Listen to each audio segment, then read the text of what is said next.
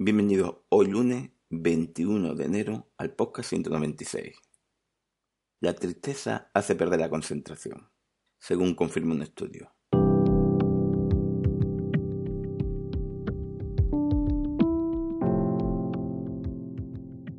Bienvenido de nuevo al podcast de meditación online y mindfulness, producido por pecarnas.com, el podcast donde hablaremos de técnica, práctica, noticias, dudas, investigaciones como las de hoy y todo lo relacionado con la atención consciente plena y cómo aplicarla.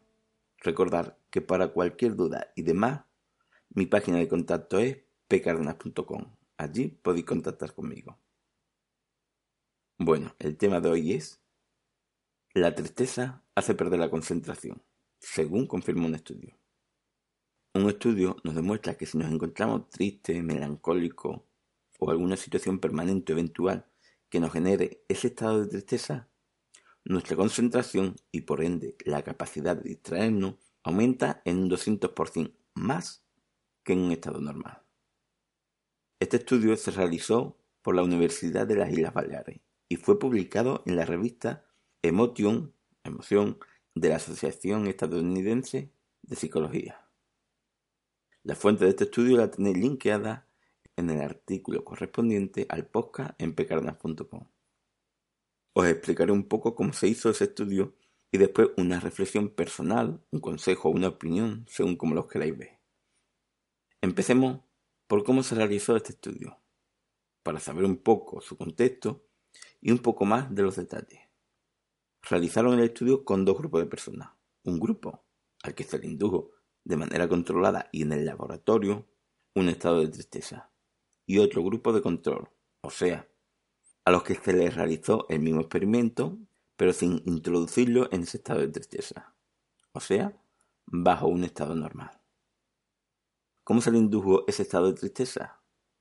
Lo que hicieron es ponerle música melancólica y también recuerdos autobiográficos del pasado.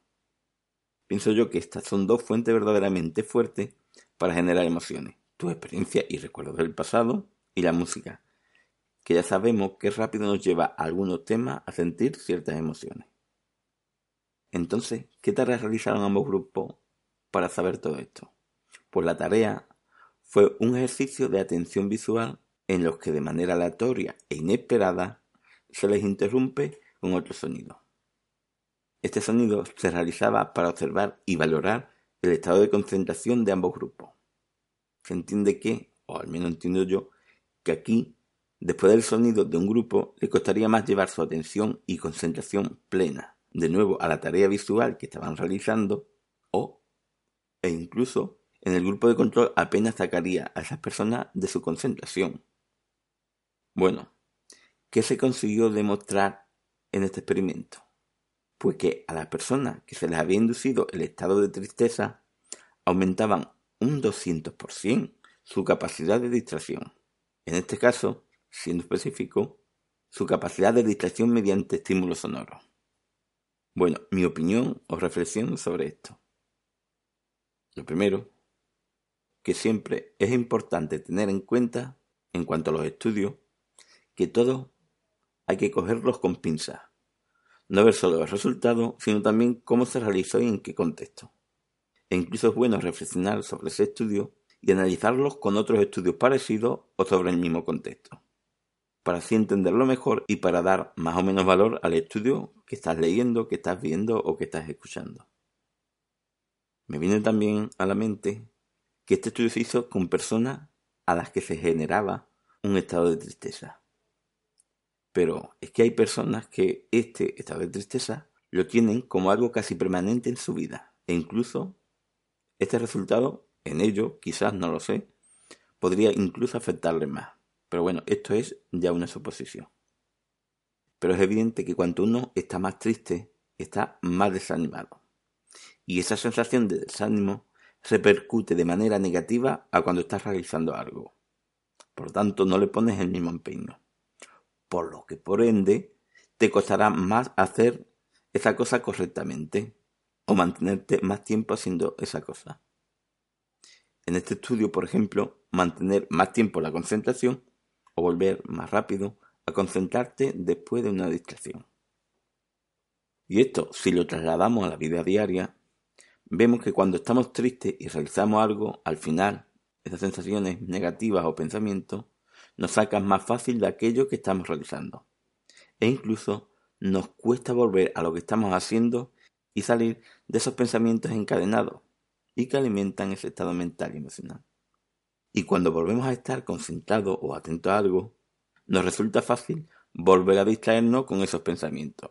E incluso diría que a veces parece que estemos más cómodos manteniéndonos en esos pensamientos que pensar en el esfuerzo que requiere volver a estar concentrado o haciendo lo que estábamos haciendo.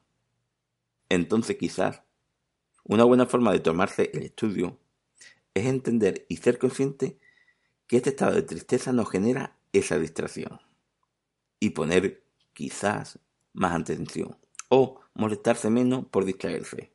En este caso, se puede aplicar la atención consciente para gestionar todo esto. Porque ya sabemos que si te distraes al final, lo que genera es una molestia. Y así lo que estás alimentando, en este caso, es la tristeza o la molestia. Por lo que de nuevo le daremos más fuerza a volver a distraernos, ya que le damos más intensidad a lo que nos provoca esa distracción, que es ese estado de ánimo.